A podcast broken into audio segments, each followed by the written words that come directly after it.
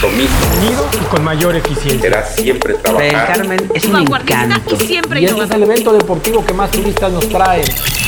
What's up, Riviera Maya? This is George Espo. Welcome to CJR News.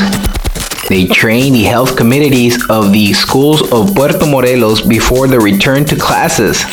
Cozumel prepares for the impact of Grace. Civil Protection monitors the status of the island anticyclonic shelters. Reforestation movement reaches a Cancun bike path. This bike path will be the first in the reforestation campaign of more places that will be adorned by the endemic plants of the region. Hotel Riu Cancun will be a sewage plant without permission from Fonatur.